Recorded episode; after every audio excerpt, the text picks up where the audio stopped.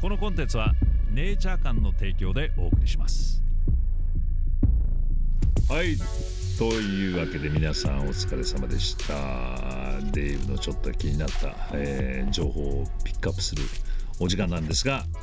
えー、まあ僕もアメリカ本土に長年帰ってていないですけどだいぶ僕が住んでいた時と状況が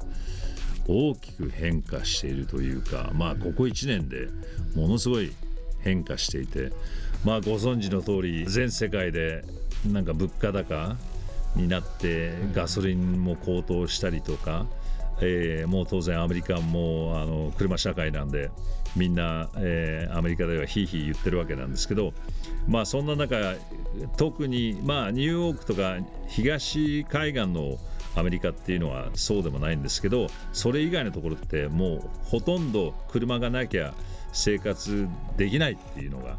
アメリカ人で特にカリフォルニアの、えーね、朝の渋滞はもう有名ですけどカリフォルニアがだいぶ変わってきてると。まあ、あのコロナの影響でリモートで仕事をする人が増えてきた、まあ、それはアメリカ人にとってもありがたい、えー、昼間の午前中の渋滞にはまらず家から仕事ができるっていうこともまあ増えていっているんですけどその中でちょっと奇妙なことが起きていてまあ物価も高くなってきてカリフォルニアからどんどんどんどん治安も悪くなってきたとかサンフランシスコなんてひどいことになってるらしいですけどもう治安も悪いし物価も高いということでまあいろいろな、まあ、著名人もそのハリウッドとかカリフォルニアから、えー、他の、えー、州にあの移っちゃってるっていう。まあよく僕もう取り上げてるジョー・ローガンっていうコメディアンもうともう1年以上かな前にあのテキサスに引っ越してしまってそんな中あの最近はあの面白い現象が起きてて若い連中がメキシコに移っちゃってると。でメキシコとなったらかなり物価が安いわけですよあのアメリカに比べて。カリフォルニアが、えー、物価高第3位なのか。ハワイが1位でまあとにかく2位が2位か。カリフォルニアが2位で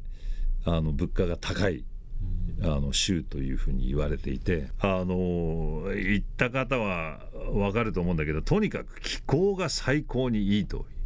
いう雨はほとんど降らないわ。そこまで暑くはならないわ、えー、冬っていうのも全くないわけで。あのまあとにかく、えー、僕も数ヶ月、えー、ロスに住んだことありますけどもう一回も雨降っ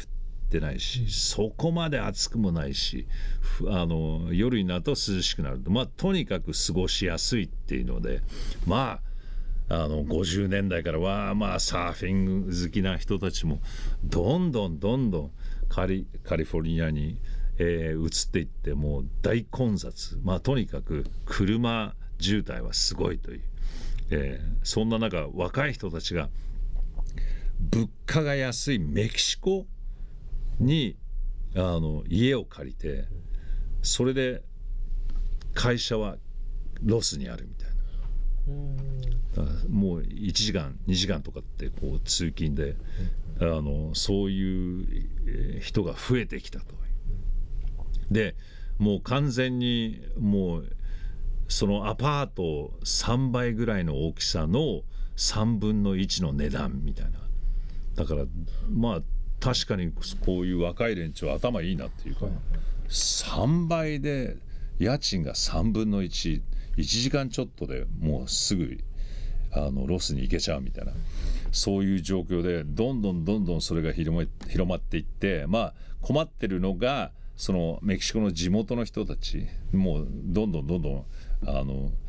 土地の値上がりとかが起きちゃってるっていうかアメリカ人がガンガン来ちゃってるので。まあ頭のいい若者たちはあのそうやって、えー、も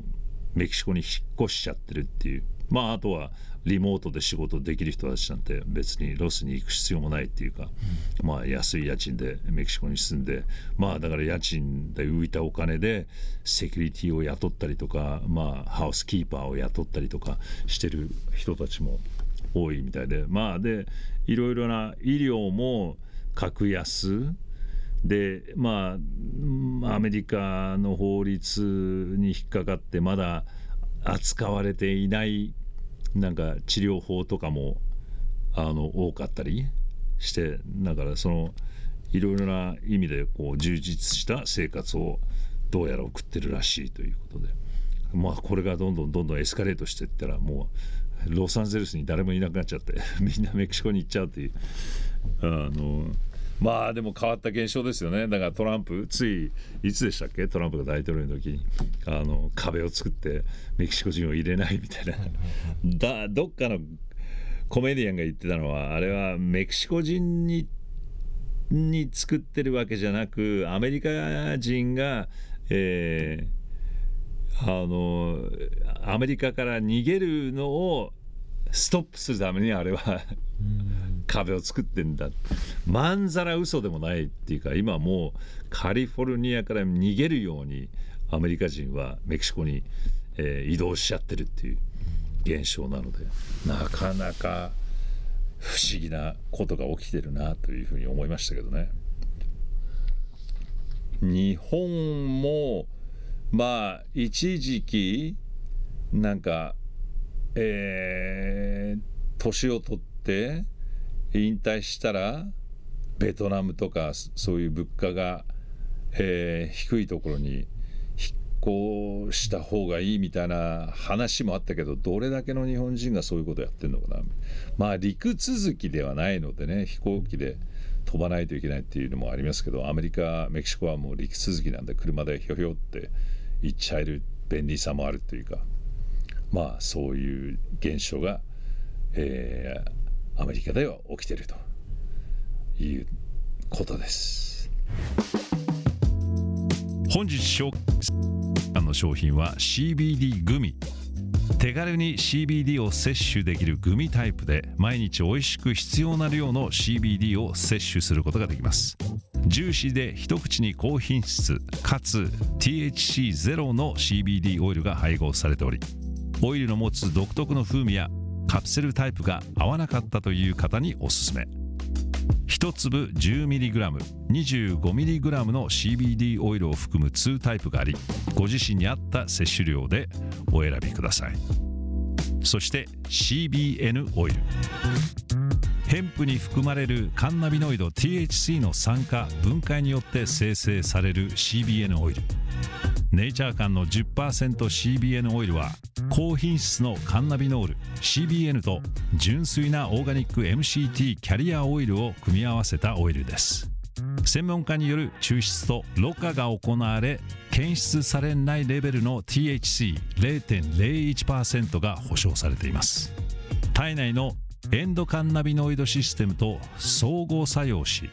心理的機能へ働きかけることで効果が認められ睡眠補助として世界中で使用されています。毎日のニーズを満たす一品としてぜひお試しください。さて現在このチャンネルをご覧の皆様にネイチャー館の商品が15%オフとなるお得なクーポンを公開中です。購入の際に所定の入力フォームにデイブ15と入力してください。セール商品にも併用可能です。心身のリラックスやストレス緩和不眠の緩和などの効果を期待できるということで世界中で注目を浴びる中厚生労働省の認可を受けた CBD 商品を試せるお得なチャンス詳細については下の概要欄をチェックしてください。ムーネクニさん。この人あのスーパーサンクスもくれてるんですけど、はい、この知る人ぞありがとうございます。ありがとうございます。知る人ぞしか知らないであろう会議を取り取り上げてくれて感謝ですということで、まあ、この方はなんか英語とかでなんかいろいろ調べたみたいで今年の議論の重要なトピックはまあいくつかあるということで、まあ、14個ぐらい書いてくれてるんですけど、はいはい、なんかありましたね、そのリスト、うん、なんか NATO の課題だ中国とかロシアグローバル金融システムの混乱とか、うん偽情報これはフェイクニュースとかそういうことかな。あとパンデミック後の健康とか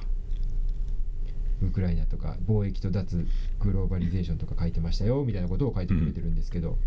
見ましたそのリストは。なんかこの後なんかそのデーブさんが調べてる陰謀論者の人たちのなんかこう予想みたいなのとかってなかったんですか？この書いてたリストとかを見て。まあ予想というか今なんか話題になってるのはなんかあのあれでしょ？なんか AI とかあの今日見てたのはなんかあのマイクロロボット、はい、折り紙型ロボットとかあの昔 X ファイルに出てたなんかこう液体ではない黒い物体がこうあの勝手に動くこうナノロボット。はあ、はあは。あ、ちょっとアメーバみたいな。そうそうそう、はいはいはいはい、そんなのを取り上げてて、うんうん、もうもうそう。あの技術はそこまで来てるんだみたいなことを。こういうのでその上がったかこのトピックとかを彼らはそのなんか来年こうしようみたいなのを決めたり方向性とかなんとなく考えまあそれはあの会議で話し合ったんだろうけど、うん、その何を話したかっていうのは一切外には出てこないんだよ、うん、知る余地もないですよね。はいえー、まあだからそういう会議のところでこのウクライナロシア紛争っていうのはもう事前に行われるっていうことはもう知っていたんではないかっていうふうにあの言ってる人もいるけどね、うん、だからあの自作自演でやってるっていう。56773国家主権の上にそれ以上の影響力のある決定機関が存在するんだから厄介ですね。陰謀論と片付けるのは簡単だけど特定の人たちが排他的に利益を確保するための共同、えー、町議が行われていてそれが各国の法制度や、えー、経済環境にまで影響力を行使できるというのであれば我々の民主主義は、えー、幻に過ぎないということになるまあそんな感じですよ。まあ、上の何が民主主義ですか？えっ、ー、と新次さんかな。あのどういう容姿に性欲を感じるかは時代によって変わるから将来グレー的な容姿に性的魅力を感じるか否かは分からないですよっていうね。まあでも基本的にそのグレーエリアンっていうのは、要はおちんちんとかついてないっていう。あ生殖なんか、はいはい、一般のなんか、はい、あの、うん、えー、あれなので。うんうんまあどうやって？まあ会ったことないから分かんない。だから要はあの、アンドロイドっていうかロボットっていうふうに言われてるんだけど、悩んでるタールジンもどき盛りだくさんの情報ありがとうございます。個人的に、えーと、イルミナティカードは単なる奴らの計画に過ぎないと考えています。要はネガティブな概念を想念を集合意識に働きかけて実現しやすくするためのツールではないかということですけど、うん、まあその可能性もあるかもしれませんね、うん。えー、何とも言えないです、うん、でなんか、えー、ラケルタファイルに登場するレプタリアンは、えー、レプタリアンが先に地球で生活してきたと主張しています。彼女らの種族は地球起源であり今地上で悪さをしているレプタリアンとは別の種族らしいです。あまあそんな話も聞いたことあります。人間にも悪いやつがいるようにレプタリアンにも悪いやつがいるという、はいうん。で人間は人類あ地球は人類のものだという考えこそが傲慢なのかもしれませんねと、ええ、なるほどね、うん、うん最後、えー、ヒョッティさん、ヒョッチューさんかな？今日の芸人、キックさん、えー、なんか細木和子に似てきた。彼女に取り付いていた存在がこっちに移動してきたのかな？どうですか？何とも言えませんね、ええ、まあ来月もまた来ますので。そうですね、ええ、事故がないように。はい。